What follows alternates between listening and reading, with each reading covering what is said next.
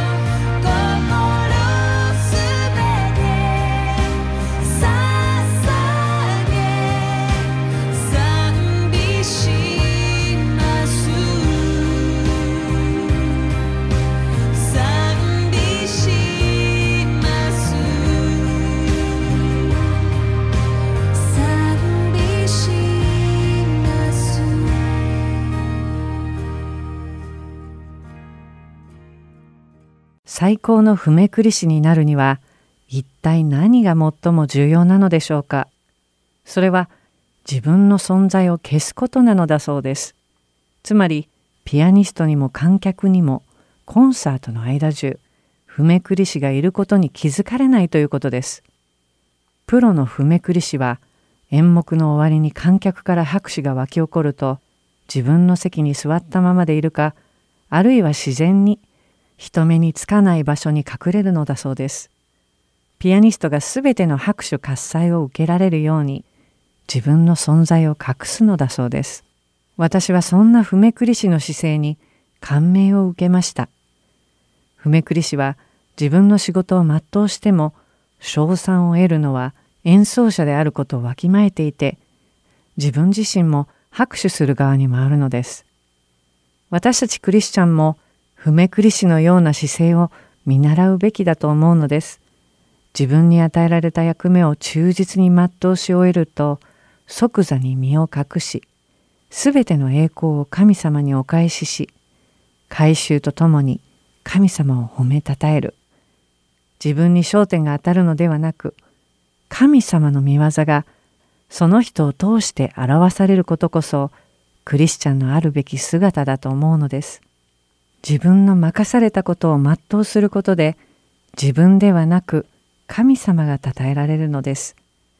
そんな仕事ができるなら本望ではないでしょうか。輝く日を仰ぐとき月星眺むるときいかずちなり渡るときまことの三上をも我が玉いざたたえよ。大いなる三上を我が玉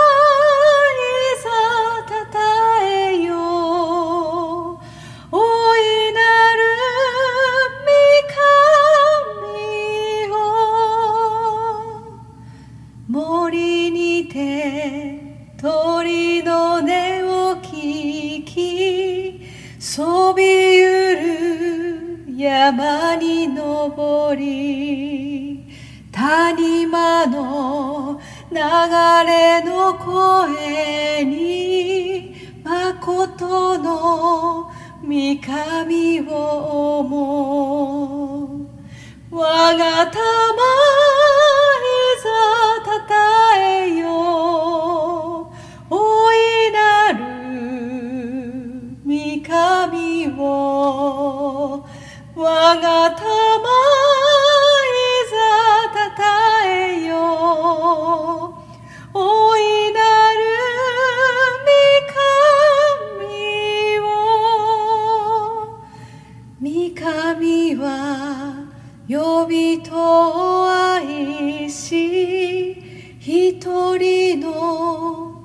子を下し呼びとの救いのために十字架にかからせたり我が玉い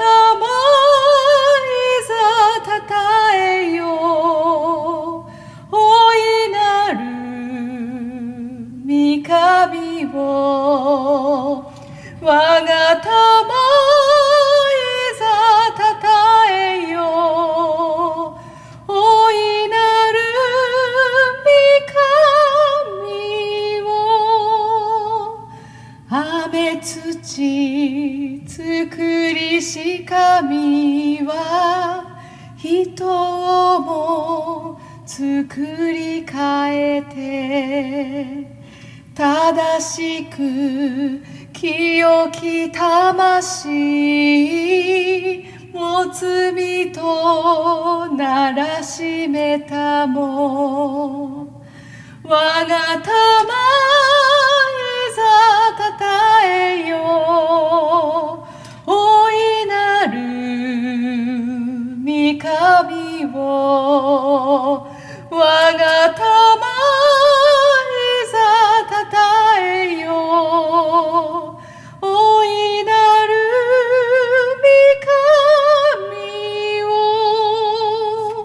間もなく主イエスは来たり我らを迎えたまはいかなる喜びの日ぞ。いかなる栄の日ぞ我が魂いざたたえよ大いなる御神を。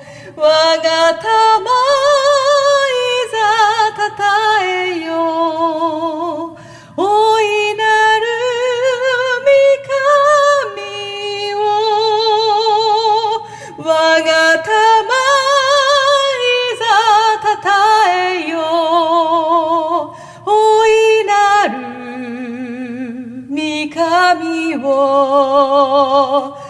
我が魂いざたたえよ大いなる御神を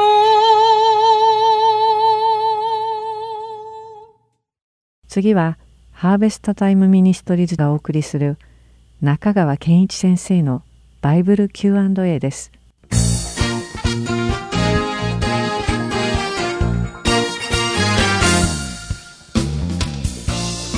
はい、今日の質問です。Amazing Grace というゴスペルが大好きです。この歌の意味とその背景について教えてください。はい、この賛美歌、世界的に知られていますね。え作曲者は不明です。おそらくアイルランドかスコットランドの民謡だと思われます。そういう説が有力ですね。さあ、いつものように3つ申し上げます。1番目、作詞者は英国人のジョン・ニュートンです。彼は1725年に生まれ、1807年に天に召されました。彼のお母さんが敬虔なクリスチャンです。しかし彼が7歳の時に亡くなりました。その後彼はお父さんに見習って船乗りとなったんですけれども、若い時から奴隷貿易に手を染めるようになり、巨万の富を得ました。当時は西アフリカからアフリカ人を積んでアメリカやイギリスの植民地に奴隷を運ぶ仕事があったんですね。奴隷売買っていうのは大変利益が出る商売だったわけですね。2番目に彼が22歳の時に転機が訪れました。船が嵐にあって転覆しそうになったんですね。浸水してきたわけです。その時に彼は初めて真剣に神様に祈りました。その時に罪に出会った貨物が穴を塞いだので浸水は弱くなったそうです。そして奇跡的に船が助かりました。まあお母さんの信仰が彼のうちによみがえったんでしょうね。それから7年後彼は船を降り、その後英国国教会の牧師への道を歩み始めました。晩年の彼は大変良い働きをしております。イギリスでは19世紀の初め、ウィルバー・フォースという人が奴隷廃止運動を展開しました。彼はクリスチャンのリーダーであり、同時に国会議員ですね。そのウィルバー・フォースの奴隷廃止運動に対して、ジョン・ニュートンは自分の日記や記録を全部提供して、いかに奴隷貿易が悲惨なものであるかという証人になったんですね。さあ、3番目。この賛美歌は彼の信仰告白の歌です。奴隷貿易に携わったことから来る在籍感を彼はここで告白してるんですね。そして私のようなものが神から許された。その神の愛の大きさを彼は grace という言葉で表現してるんですね。しかもアメイジング・グレイスだからびっくり仰天するような腰を抜かすような恵みだと表現してるんですね。この賛美歌は実はそれを歌う一人一人の信仰告白の歌でもあるんです。歌ってるうちに自分の物語になってくるんですね。それゆえこの歌が世界中の人々に愛され親しまれているんですね。ぜひお一人お一人が神様の大いなる恵みに触れてくださるように。次の質問は、使徒16の31は、私がイエス様を信じたら家族も救われると教えているのでしょうか？本当のところを知りたいです。はい。まず、使徒16の31を読んでみます。こう書いています。二人は、主イエスを信じなさい。そうすれば、あなたもあなたの家族も救われますと言った。はい。この聖句はよく誤解されるものですね。これに関していつものように3つ申し上げます。これは聖書をどのように読めばいいかというガイドラインでもあります。1番目、文脈に注目しましょう。語っているのはパウロとシラスです。この言葉を聞いているのはピリピという町にあった監獄の看守です。彼はこう聞いたんです。先生方救われるためには何をしなければなりませんかそれに対する答えが先ほどの言葉です。2番目、文章の構造に注目しましょう。こういう場合は、複数の聖書を読み比べると、とっても参考になります。もし日本語以外、英語、他の言語もできる方は、他の聖書も読み比べてください。もちろん一番いいのはギリシャ語の原文がある程度わかることです。ギリシャ語の原文を直訳すると次のようになります。主イエスを信じなさい。そうすればあなたは救われます。そしてあなたの家族も。ちょっとニュアンスが違うでしょ主イエスを信じなさい。そうすればあなたは救われます。この救われますという動詞は二人称単数形の受動体です。ということは、この言葉は監修に言ってるんです。そう言った後で、あなたの家族も同じように主イエスを信じたら救われますよという文章構造になってるんです。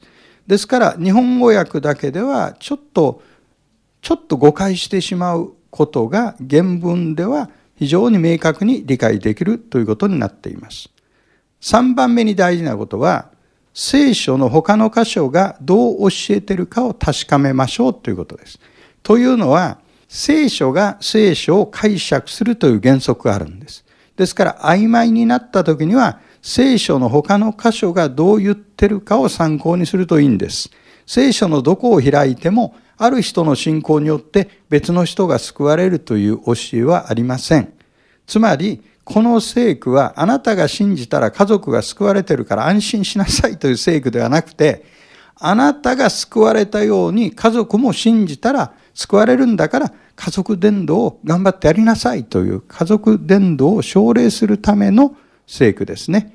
これが使徒行伝16章31節の正しい解釈です。次の質問は、聖書が教える謙遜とはどういうものですか？はい。一般的には謙遜というと、まあ、へりくだること、あるいは控えめな態度をとること、などを意味してますね。では、聖書が教える謙遜とはどういうものでしょうか？いつものように3つ申し上げたいと思います。まず特徴的なのは1番目、それは外面的行為というよりは心のあり方のことです。つまり傲慢とかプライドに満ちてるとか自己中心的だとかいう状態とは正反対の心の状態のことです。世の中には外面的に謙遜な人のように見えても内面が傲慢な人はたくさんいます。皆さんも経験されていると思います。そういう人を神様は評価なさらないんです。神は常に私たちの心を見ておられますから、それは心のあり方のことなんです。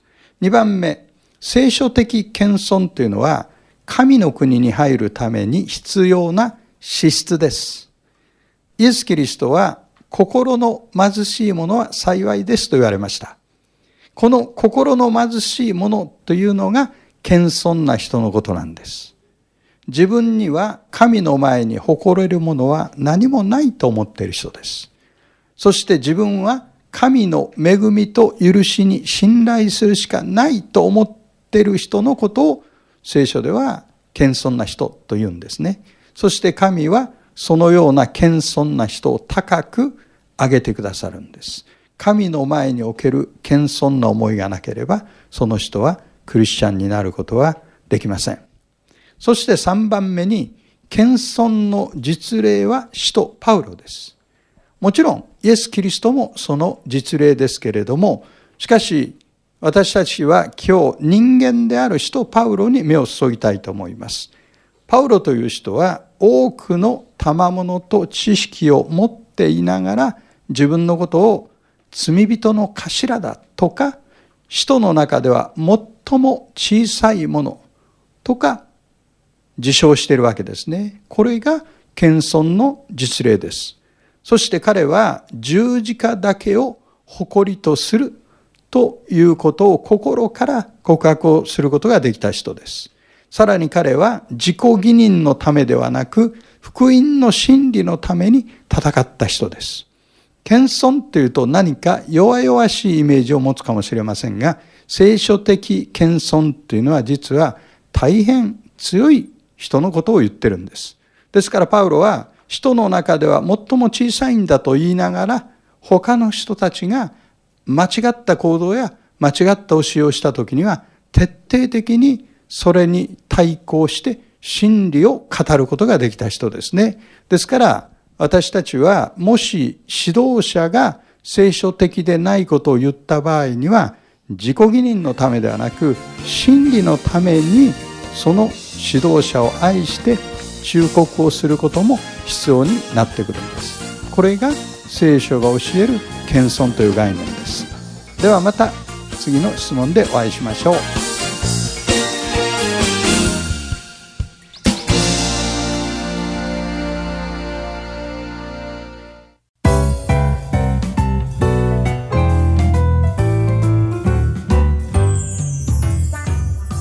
ハートソウル福音放送では日本語放送だけでなく英語によるキッズプログラムも毎週放送しています。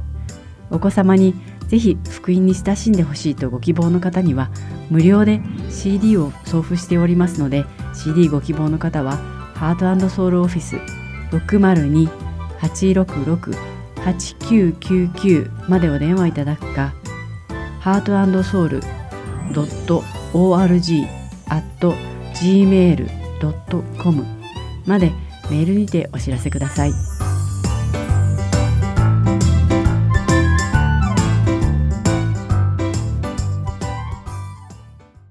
次は聖書を一緒に読みましょうをお聞きください。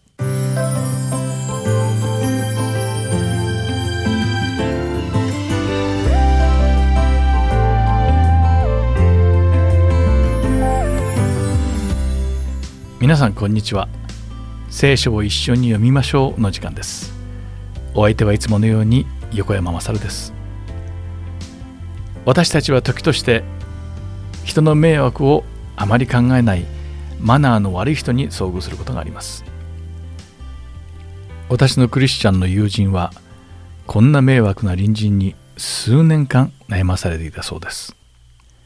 例えば自分の飼っている犬を放し飼いにして毎朝のように友人の家の芝の上で用を足させ片付けもしなかったり友人宅の水を勝手に使って洗車をしたり友人の家の木の真後ろにバスケットボールのゴールを置いてそしてボールを当てて友人の木の枝を折ったり夜遅くにパーティーをしては大音量の音楽を流したり夜中に大喧嘩をして近所中に聞こえる大声で話したりとかとにかくやりたい放題だったそうです。その友人はずっとご近所だし波風もむやみに立てたくないということで祈り耐えていましたがそれらの一連の事件によって彼らに対する嫌悪感を感じるようになってしまったそうです。しかしその友人の我慢も限界になったある日神様が彼女の心にこう告げました。あなたはクリスチャンでありクリスチャンであるなら隣人を愛さなくてはならないと。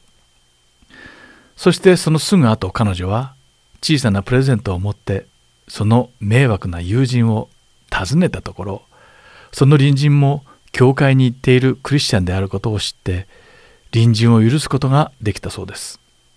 その話を聞いた友人のお子さんたちはあんなにマナーの悪い人たちが教会に行っているなんて信じられないと言ったそうです。そしてそんな人たちは教会に行くべきではないとさえ思ったのだそうです教会のためにならないと思ったからでしょうね。子供たちがそのことを口にすると友人の旦那さんは逆に彼らがそうであるからこそ教会に行くことが大事なんだと言ったそうです。子供たちには最初それが理解できなかったようです。教会に行く人はマナーを守るような良い人たちであるべきだと考えていたからです。しかしその時友人の旦那さんは今日皆さんと一緒に読むルカの福音書の第5章の31節と32節に書かれていることをもとに子供たちを諭し子供たちも納得したそうです。ではこの聖句を一緒に読んでみましょう。そこでイエスは答えて言われた。医者を必要とするのは丈夫なものではなく病人です。私は正しい人を招くためではなく罪人を招いて悔い改めさせるために来たのです。と書かれています。そうなのです。イエス様がおっしゃったように病んでいない人に医者は必要ないのです。病人にこそ医者が必要なのです。ではなぜイエス様のおっしゃることを規範にしなくてはいけないのでしょうか。私たちが良い人間だからでしょうか。もちろんそうではありません。それは私たちが罪人だからです。私たち人間は全て罪を持って生まれてきました。だから私たちにはイエス様が必要なのです。もし私たちが善良で義なのであれば私たちの人生にイエス様は必要ないのです。医者のもとへ治療を受けに行く病院のように私たちは自らが罪人であることを認識しイエス様に助けを求め癒していただくのです。私たちは一体どうなのでしょうか。自分にイエス様が必要だということが分かっているのでしょうか。私たち全員イエス様なしでは生きていけないのです。イエス様に強くすがって救っていただくのです。それでは祈りましょう。神様本当にありがとうございます。魂の医者であり病んだ魂を病んだ肉体を癒してくれるこの世の医者のように癒してくださるイエス様を私たちのために送ってくださったことを感謝します。魂の癒しが必要な人々にイエス様を授けてくださいました。私たちがいつでもイエス様のそばに離れずにいられるようにお導きください。イエス様の聖なる皆において祈ります。アーメン。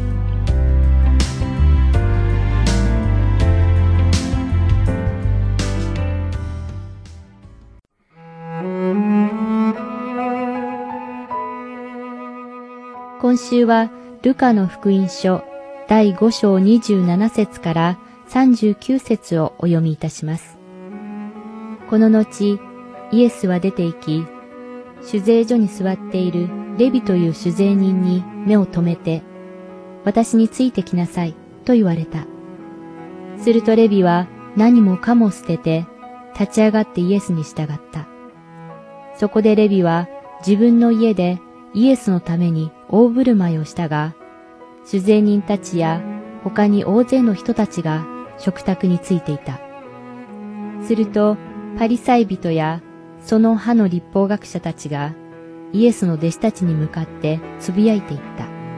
なぜあなた方は主税人や罪人どもと一緒に飲み食いするのですか？そこでイエスは答えて言われた。医者を必要とするのは丈夫なものではなく病人です。私は正しい人を招くためではなく、罪人を招いて悔い改めさせるために来たのです。彼らはイエスに言った。ヨハネの弟子たちはよく断食をしており、祈りもしています。また、パリサイ人の弟子たちも同じなのに、あなたの弟子たちは食べたり飲んだりしています。イエスは彼らに言われた。花婿が一緒にいるのに、花婿に付き添う友達に断食させることがあなた方にできますか？しかし、やがてその時が来て、花婿が取り去られたら、その日には彼らは断食します。イエスはまた一つの例えを彼らに話された。誰も新しい着物から布切れを引き裂いて古い着物に継ぎをするようなことはしません。そんなことをすれば、その新しい着物を裂くことになるし、また新しいのを引き裂いた継ぎ切れも古いものには合わないのです。また、誰も新しい葡萄酒を古い皮袋に入れるようなことはしません。そんなことをすれば、新しい葡萄酒は皮袋を張り裂き、葡萄酒は流れ出て、皮袋もダメになってしまいます。新しい葡萄酒は新しい皮袋に入れなければなりません。また、誰でも古い葡萄酒を飲んでから新しいものを望みはしません。古いものは良いというのです。今週はルカの福音書第5章27節から39節をお読みいたしました。では、また来週。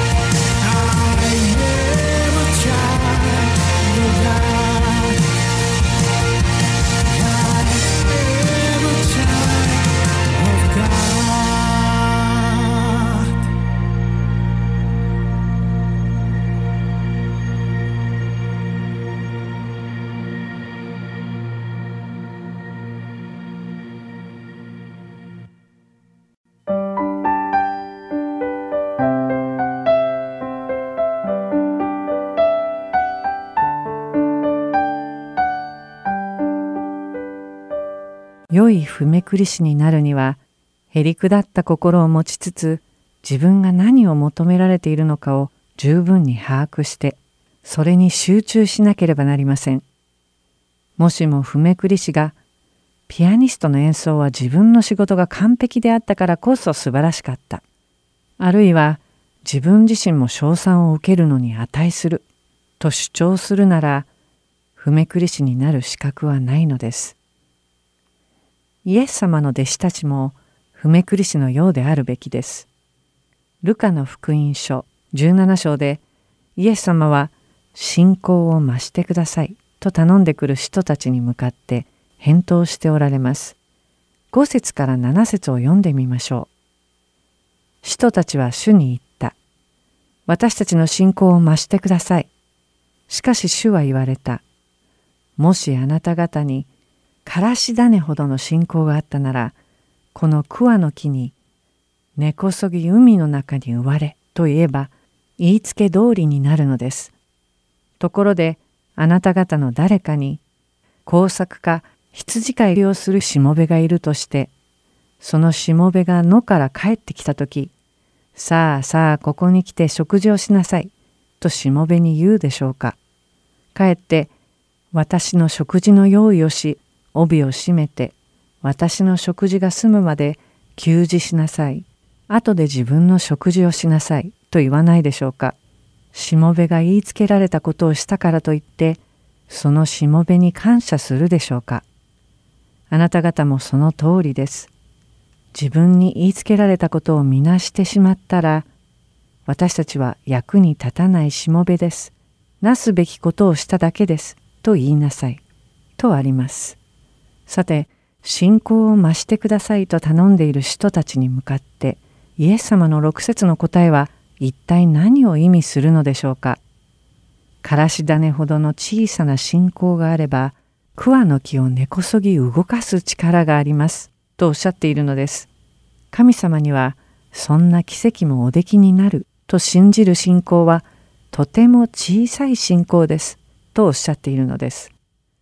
むしろ信仰を増やし強くしたいのであればイエス様が9節10節でおっしゃっているように神様の前にへり下りただ言いつけられたことをして見返りを期待してはならないと教えておられます。では信仰が増し加わった人とはどんな人でしょうか？そうですね今日のお話にあった良い譜めくり師のような人のことを言うのではないでしょうか？言われたことをすべてその通りに行っても感謝を受けるには値しないのです。ただ与えられ任せられたことを精一杯全うするよう努めるだけです。しかし時折残念なことに中央で演奏を終えたピアニストよりも自分が認められ称賛されたいと願ってしまう時があります。でもそんな時にはあくまでも主人公は譜めくり師ではなく演奏者なのだということを思い起こさなければなりません。譜めくり師はただ単にピアニストに仕える身です。ここでイエス様の例え話をもう一度思い出してみましょう。イエス様はからし種ほどの小さな信仰があれば桑の木を根こそぎ動かす力がありますとおっしゃっていますが、一体なぜそんなことが可能になるのでしょうか？それは何の力もない私たちではなく、イエス様ご自身が奇跡を起こしてくださるからです。私たちがその技を成し遂げるのではなく、イエス様にはできると信じる私たちのわずかな信仰がその奇跡を起こさせるのです。そしてさらに神様の前にへり下って私は任されたことをしたままですと言って見返りを期待しないのは神様によって奇跡が起こると信じる信仰よりも難しくより深い信仰だとおっしゃっているのです。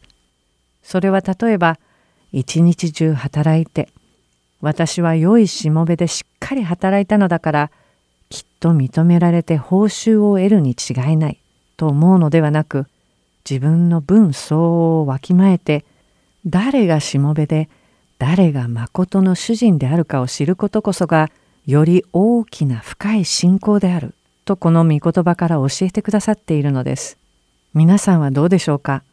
皆さんの信仰はどれほど大きいでしょうか？もしも周りからの称賛や自分の良い行いが公共の場で認められることを望んでいるのならその信仰はまだまだ小さいものなのです。私たちがへりくだり砕けたものとなって大いに信仰を増し加えられるものと作り変えられますように切望します。